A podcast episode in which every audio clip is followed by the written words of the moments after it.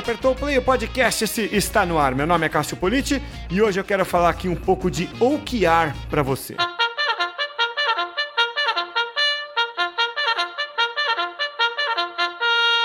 Na edição de hoje do podcast, eu tenho a satisfação de receber a Samara Bittencourt, que é gerente de marketing e líder de OKR, ou OKR, como você preferir, na empresa, na OBJ.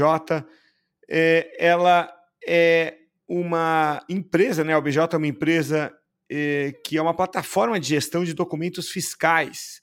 É, ela faz a gestão, inteligência e inovação desses documentos. Falando do meu jeito aqui, é uma empresa que entrega a operação e faz a emissão de documentos fiscais, mas tem um quê ali de inovação com o uso de dados dos próprios documentos que circulam é, dentro da empresa, né? Então é uma boa sacada ali, né? Fazer é, o uso inteligente dos dados dos próprios documentos. É, Samara, é uma satisfação receber você aqui no podcast hoje. Obrigado por aceitar o convite para esse bate-papo, Samara. Cássio, eu agradeço o convite. Você bem repetitiva como a maioria das pessoas, mas a gente acompanha sempre o trabalho. Acho que os profissionais de marketing estão sempre conectados no trabalho tanto do Cássio como pessoa, quanto da Tracto, da, da, das, das da podcast em si, acompanhando. A gente tem muitos insights, uma visão muito é, clara de como tem sido o mercado. É como se a gente batesse papo realmente com vários profissionais do mercado por meio do, do podcast. Assim, tem sido uma satisfação bacana, muito grande participar aqui com você. Puxa, que honra ouvir isso. Nossa, que gostoso ouvir. Eu sempre fico lisonjeado, ainda mais vindo de alguém como você, que é mão na massa, né? É, que está aí no dia a dia tão ocupada, né? fazendo uma empresa é, tão, tão importante quanto a OBJ é, virar, né? E ainda tem tempo para acompanhar o que a gente faz aqui. Nossa, fico lisonjeado. Obrigado, viu, Samara? E Olha, o papo hoje aqui, né, é sobre OKR, ou na versão aportuguesada do termo OKR, fala como você achar melhor, né? É, e, e, você é fera nisso, né, Samara? É, OKR é, é, é a sigla, tá? Para quem não está habituado, né, de Objectives, objectives é, ou objetivos em português, and Key Results, né, objetivos-chave. É, é bem antigo esse conceito, né, Samara? É, o que eu já li é que ele é uma dissidência do, do famoso MBO, né, que foi criado pelo Peter Drucker lá nos anos 50. Né? É, só que veio ao mundo o OKR com esse nome né, na década de 70. E, e aí ficou esquecido por uns tempos lá tal e voltou a ser famoso nos anos 2000, né, quando o, o Sergey Brin e o Larry Page, que são os fundadores do Google, é, revelaram para o mundo que eles tinham usado o OKR para fazer o Google é, é, avançar, né, se, se desenvolver e tal. Eles contaram para o mundo todo que eles tinham usado o OKR como uma grande metodologia. Aí as startups falaram: bom, se o Google usou, nós vamos usar também. Né? e aí começou né, a virar uma febre e tal. E virou uma febre simplesmente porque funciona. Né? E feita essa, esse, essa introdução, feito esse preâmbulo, Samara, queria te perguntar, você que usa muito e conhece, estuda OKR, queria te perguntar qual é a ideia básica do OKR na prática. Exatamente. Ótima contextualização para a gente perceber que não é novidade. Não é, uma... não é churumela, né? Não é não. uma bobagem uma... que alguém inventou como modinha aí, né? Tem uma grande história por trás, uma, assim, uma, uma grande experiência, né? Muitas pessoas trabalharam, usaram, para a gente chegar a esse ponto de realmente é uma, é uma ideia validada, assim. A ideia básica do, do. Eu prefiro chamar de OKR, eu gosto mais de chamar mais aportuguesado, fica mais fácil. É, é uma simples metodologia para gestão de metas. Parece simples, a ideia é simples, a essência dela é simples, porém os ganhos e os resultados que a gente consegue a partir dela são, são enormes. assim. É, é uma metodologia que facilita o processo de, de é, dedicação do nosso tempo, de dedicação de recursos das equipes, dedicação da nossa energia, ajuda a gente a promover foco, alinhar estratégia, a engajar os times. Então, é, um, é uma metodologia que ela se propõe a ser curta, com, res, com resultados esperados que sejam desafiadores, porém atingíveis, mas de forma fácil de medir. A gente é muito acostumado nos cenários de empresas a criar objetivos que a gente não para para pensar sobre ele, se é factível, se aquele resultado que eu espero a partir desse objetivo é realmente é, benéfico para a empresa. Às vezes a gente pensa, ah, eu quero. Assim, até uma, uma voltando um ponto antes, para diferenciar né, OKR, OKRs, é, é uma metodologia de gestão de objetivos ágeis, porém, às vezes é confundido com KPI, às vezes é confundido com uma gestão de projetos, com planejamento estratégico. Tudo isso subsidia a, é, a metodologia.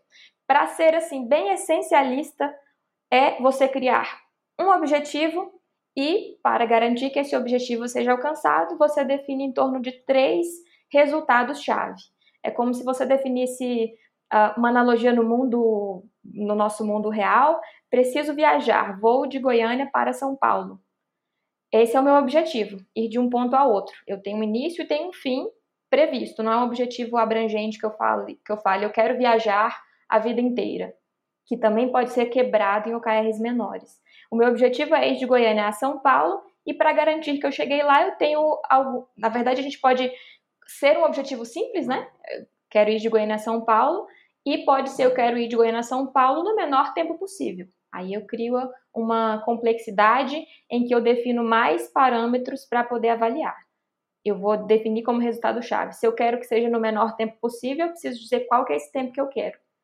E qual é a distância que eu vou percorrer para que chegue até lá. Posso fazer caminhos mais longos, posso fazer caminhos menores. Tenho várias opções.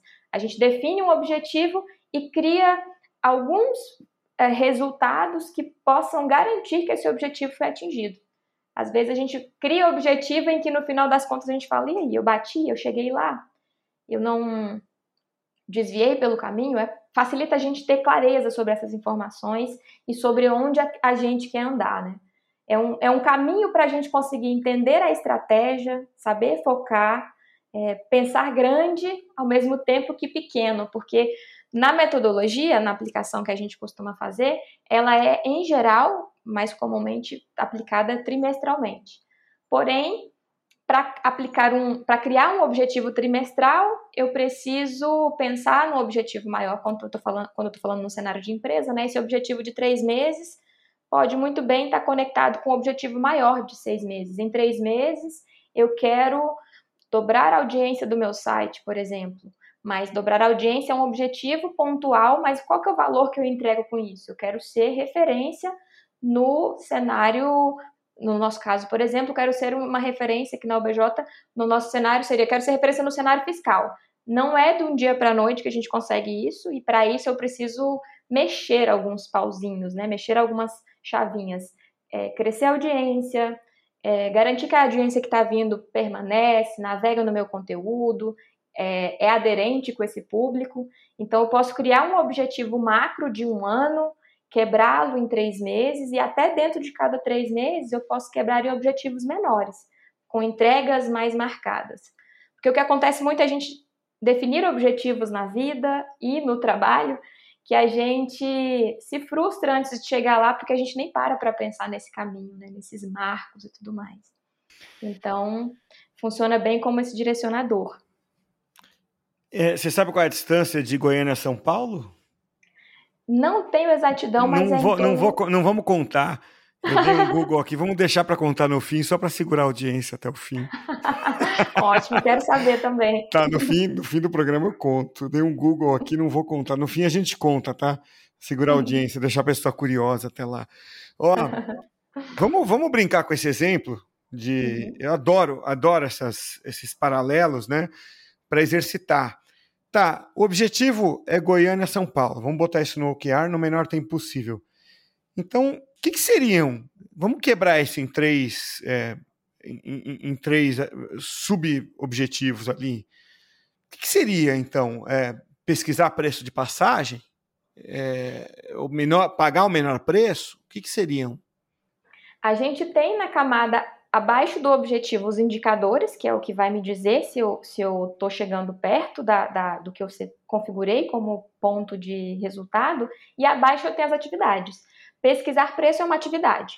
Tá. Ela é Pagar o menor pra... preço, então, seria um, um, um, o menor custo seria então uma um seria seria um seria, indicador é dentro do meu objetivo se eu quero chegar lá em pouco tempo e eu e, e isso é preciso ser delimitado no objetivo porque às vezes o preço pode não ser um problema eu preciso chegar com urgência porque eu tenho um compromisso inadiável hum. então eu quero chegar no menor tempo possível preço influencia vai depender do meu budget se eu tiver um um orçamento que, não, que eu precise controlá-lo, eu preciso colocar o preço como um resultado-chave. Também tenho que me ater ao preço. Tá.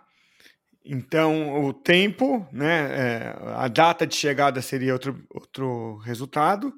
Exato. E, e, vamos inventar mais um aí. Poderia ser a distância, porque não necessariamente eu vou percorrer não, a distância. Não, mas a distância, a distância eu não vou contar. É, mas eu posso desviar. Vai que eu resolvo passar por BH. Pois é, é. Entendi. E aí você quebra em atividades, né? Que essas você pode delegar para uma pessoa da sua equipe, por exemplo. Exatamente. Inclusive os indicadores, os, os key results, você pode delegar também. Assim, é até uma maneira interessante de engajar a equipe do, do time se sentir é, se sentir dono da, da, do dado e enxergar que, aquilo, que aquela entrega, que aquele objetivo que ele vai atingir, por exemplo, encontrar no menor preço, vai ter alguém que vai pesquisar passagens, vai negociar até, até atingir esse, esse melhor preço. E aí essa pessoa vai perceber que ela contribuiu para esse objetivo de chegar em São Paulo, que é o objetivo imediato. Porém, então, chegar em São Paulo tem um objetivo maior e a gente pode ir subindo isso em camadas até chegar numa camada existencialista. Então, e o que eu já vi, eu nunca usei. Né? Na verdade, eu usei por um curto período, é, numa empresa anterior, é, OKR, né? Mas eu lembro do seguinte: Vê se existe isso. Quando então você me passa é, esse resultado chave, ele vira para mim também, eu, eu um OKR para mim. Eu posso dividir isso em. em, em é, é, ou você passa uma atividade, eu, eu também desdobro aquilo em mais atividades para mim? Sim, você pode desdobrar. O ideal é, inclusive, é você desdobrar o máximo possível, né? Porque até nesse, nessa visão de, de motivação para atingir metas, para estar tá empolgado, para a gente se sentir engajado, metas menores ajudam a gente a ter o controle maior do, do que tem que ser percorrido. Né? Então, em metas menores, você pode subdividir, atividades em, atividade, em subatividades, até o nível de que cada dia você faz algo para chegar mais perto do seu objetivo. Então ele vai virando tipo, parece uma árvore genealógica, né? Exatamente. É, é, é, aquilo. Então você pegou uma atividade macro, legal, chegar em São Paulo. Ah, pô, aí você fala assim, pesquisar preço de passagem. Aí você delega isso para alguém. Esse alguém também vai dividir aquela atividade em, em tarefas menores, né? E essa pessoa, vai um gerente, passa uma dessas atividades para alguém que vai dividir em tarefas ainda menores, né? E, e, e a coisa funciona bem, porque é, você vai tendo ali um, um, gerenciamento de tarefas. Se todo mundo executar a sua micro tarefa, a coisa funciona, né? É fácil de visualizar isso, né? É, às vezes você faz isso é, na, no, no, dia a dia e nem percebe, né? Você ali, pô, vamos organizar um evento aqui na empresa, né? É, gente, temos que é, é, realizar rápido aqui. Pô, cada um faz uma coisinha e no final você olha, a coisa fluiu. Né? O, o, o que a gente está falando aqui é simplesmente de fazer isso de uma forma organizada para uma atividade mais importante e mais duradoura, não é? No fundo é isso, não é? Exatamente. Esse é o mundo ideal e o que faz a metodologia ser extremamente fácil e simples. A gente consegue enxergá-la no nosso dia a dia, porém, na hora de praticar, é um pouco mais complexo, não por ser difícil, mas porque para que funcione bem é um método e para que o método seja executado na sua excelência precisa ser cumprido algumas regras, precisam ser cumpridas algumas regras. Então, é, a construção do objetivo precisa ter um verbo, precisa dizer o que eu quero alcançar e precisa dizer o impacto que eu vou entregar com ele. Esse é na essência. Assim, o ideal, o ideal para tudo é a gente conhecer as regras e quebrá-las com conhecimento. Né? A gente pode quebrar regra, nada é, é totalmente rígido que não possa ser adaptado. Porém, é preciso conhecer para que a gente tenha facilidade de quebrar. Na hora de criar um objetivo, é essencial que haja um verbo no início, para dizer eu preciso, o meu objetivo é ir até São Paulo, saindo de Goiânia, para participar do evento X, por exemplo. Eu tenho um verbo, eu tenho o que eu quero alcançar e tenho um porquê, qual é o impacto disso. No cenário corporativo, seria é, criar um, um, uma estratégia de marketing de conteúdo, por exemplo, uma empresa que não tem, criar uma estratégia de marketing de conteúdo para ser referência no meu mercado. É ideal que a gente detalhe. Tem até uma certa semelhança com, com trabalho acadêmico, sabe? Aquela coisa da gente detalhar, ter aquelas diferenciações de objetivos e metas. Essa é uma metodologia muito parecida. E aí, no cenário corporativo, a gente pode trabalhar tanto em camadas de departamento, as áreas podem se estruturar individualmente, por exemplo, se eu trabalho num time de marketing e a minha empresa não trabalha com esse método, eu posso implantar na minha área para que a gente faça essa gestão, consiga ter facilidade na priorização. Mas se a empresa tiver o ímpeto de todo mundo se direcionar para isso, para que a gente converja, convirja as, as ações, a, a, os objetivos, porque o que, que é o método em si? Além da aplicação dele, a gente tem cerimônias, que são essenciais também para o funcionamento. Tem a construção da, dos objetivos dentro das regras do método e tem as cerimônias. Dentre as cerimônias, se eu tenho um período de três meses de, de, de objetivo para ser alcançado, a gente tem ciclos de quinzenas. No nosso caso aqui na OBJ, a gente trabalha com semanas. Todas as semanas a gente se reúne entre as áreas para que a gente faça um check-in. Então, o que, eu, te, eu te perguntar isso? Cerimônia é o quê? É uma reunião? O que é uma entrega? O que, que é uma cerimônia? É, nesse, nesse caso, a gente tem para os OKRs algumas. Uma delas é a cerimônia de abertura de ciclo, por exemplo, quando a gente apresenta para o time inteiro, para toda a empresa, ou para a área, se for o caso de trabalhar só num time, apresenta o ciclo. E aí eu sei que a gente vai trabalhar nesses objetivos ao longo do trimestre e que tem que ter clareza de que se eles, se eles são OKRs, eles são o foco da área. São, são ações que a gente demanda foco, necessita de foco e necessita que a gente gaste mais energia com eles. São geralmente... Então é um call, tipo assim, um call demos a largada, né? Exato, exato. E demos a largada e, gente, ó, isso aqui, ó, nós estamos correndo atrás é, desse coelho aqui.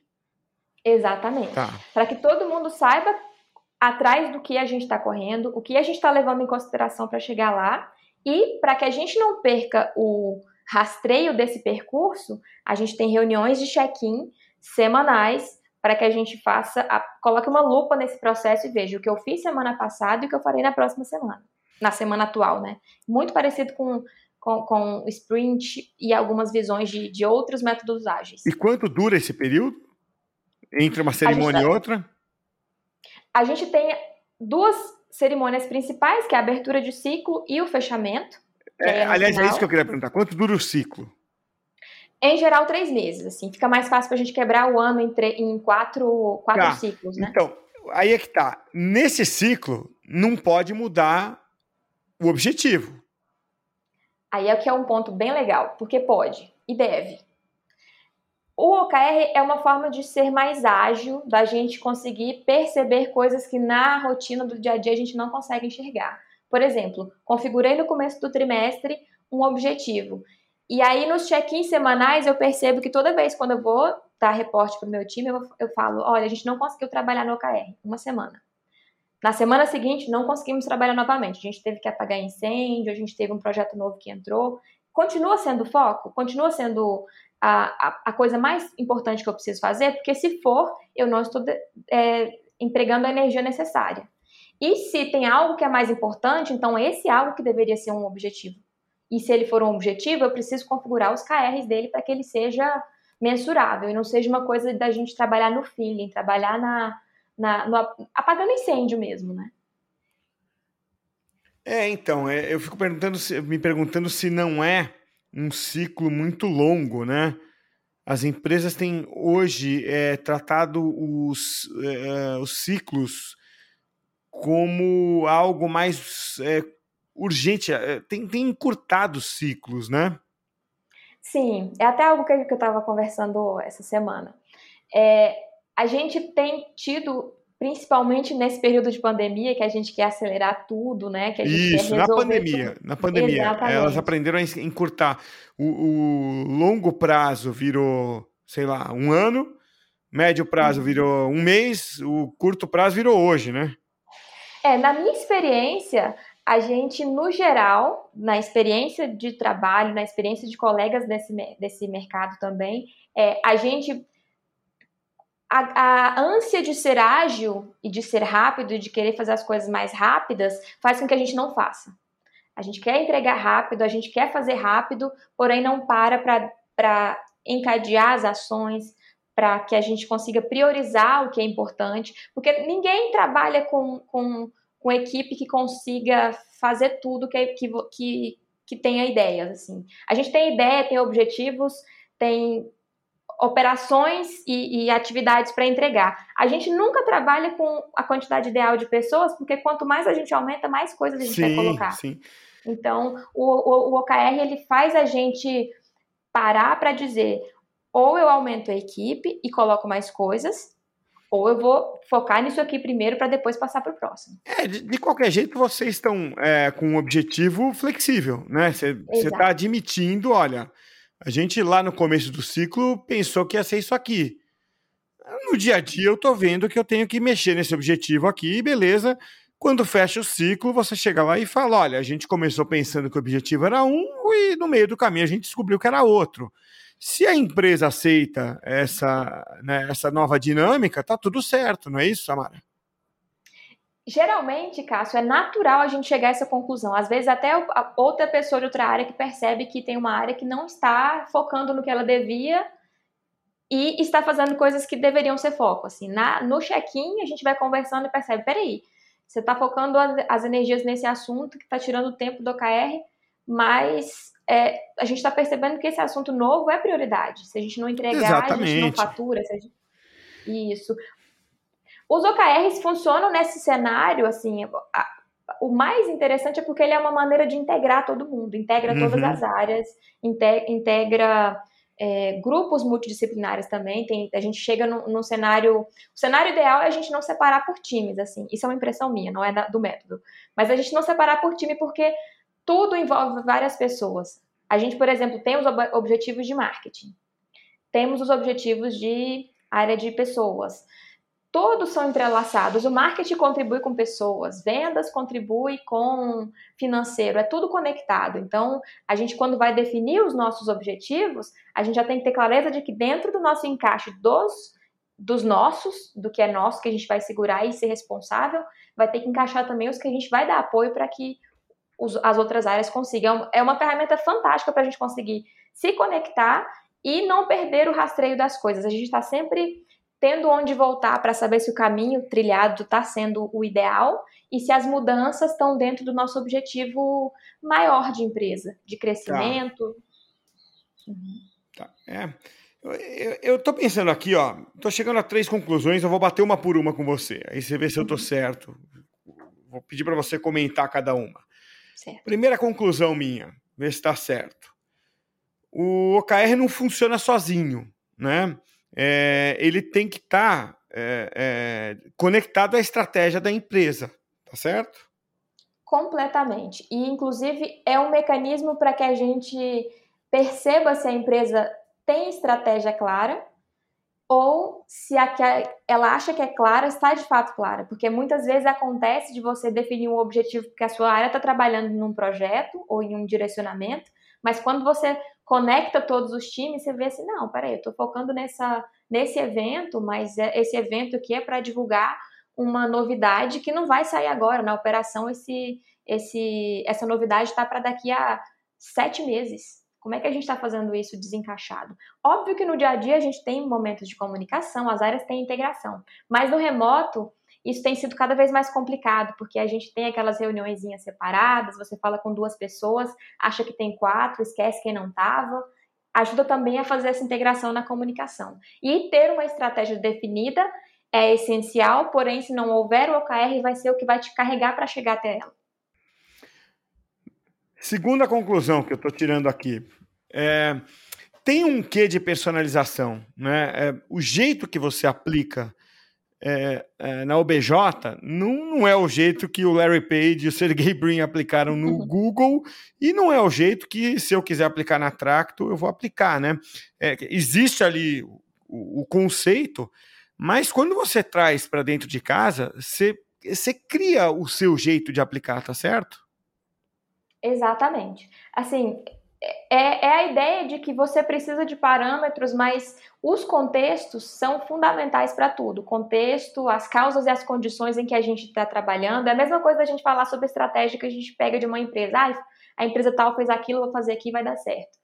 E não necessariamente dá, muito provavelmente não vai dar, porque tem um contexto todo, tem condições, tem indicadores, tem um cenário específico que faz com que aquilo não seja ideal.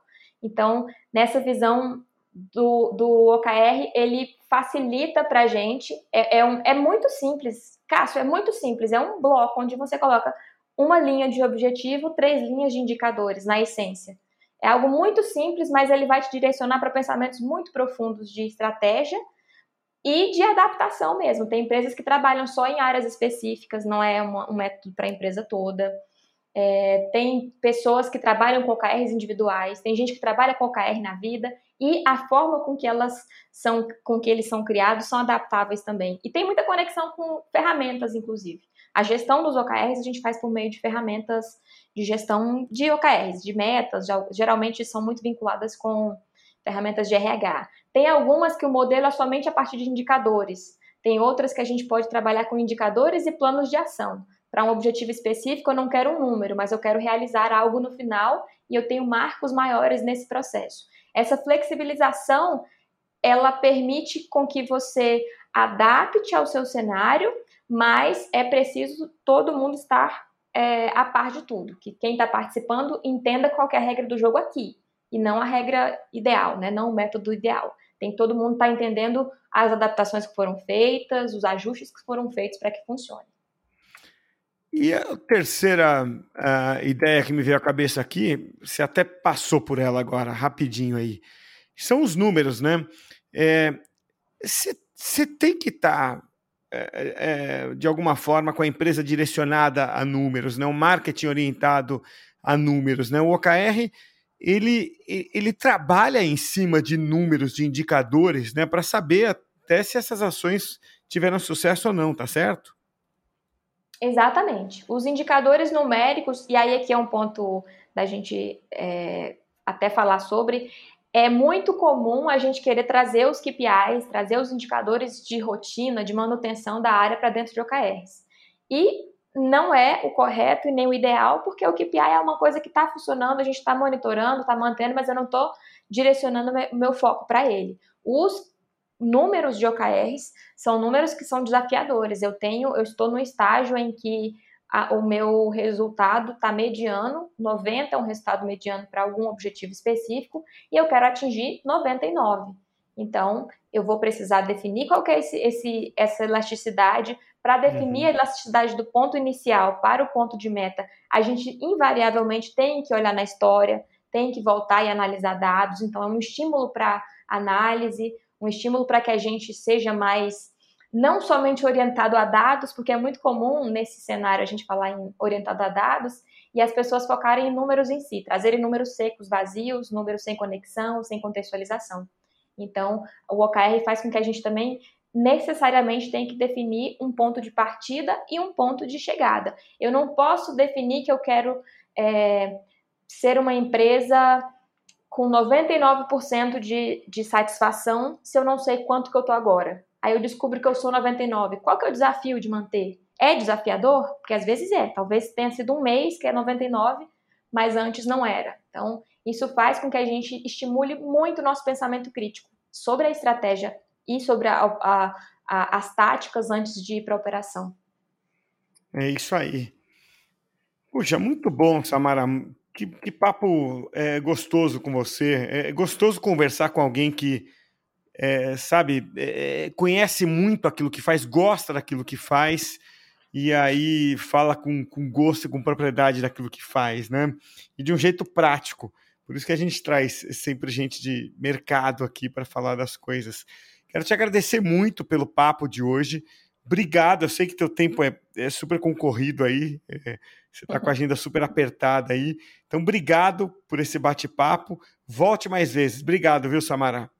Cássio, agradeço a oportunidade, estou é, à disposição para novas conversas. Tá, tá, tá, fácil encontrar gente em rede social hoje em dia, LinkedIn e tudo mais. Estou bem à disposição para falar sobre esse assunto, porque é realmente um assunto que enche os olhos. Eu sou bastante empolgada para falar sobre o tema.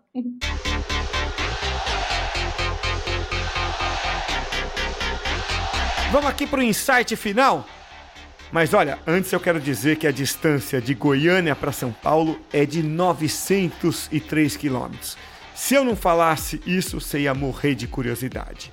Lembrando que o podcast de hoje é oferecido pelo Comunix 360, a plataforma completa do Comunix para profissionais de comunicação corporativa que precisam se relacionar com a mídia. Tá tudo lá em comunix.com.br, é só acessar lá. Meu insight aqui é o seguinte: o OKR precisa estar atrelado à estratégia da empresa e ao seu jeito de trabalhar. E ele precisa apontar para os números da empresa também. Não adianta tentar usar o OKR se você não tiver indicadores de desempenho. Agora que você já sabe, então, a distância entre Goiânia e São Paulo, estes foram os meus insights. Pensa nos seus aí também. Até a próxima, hein?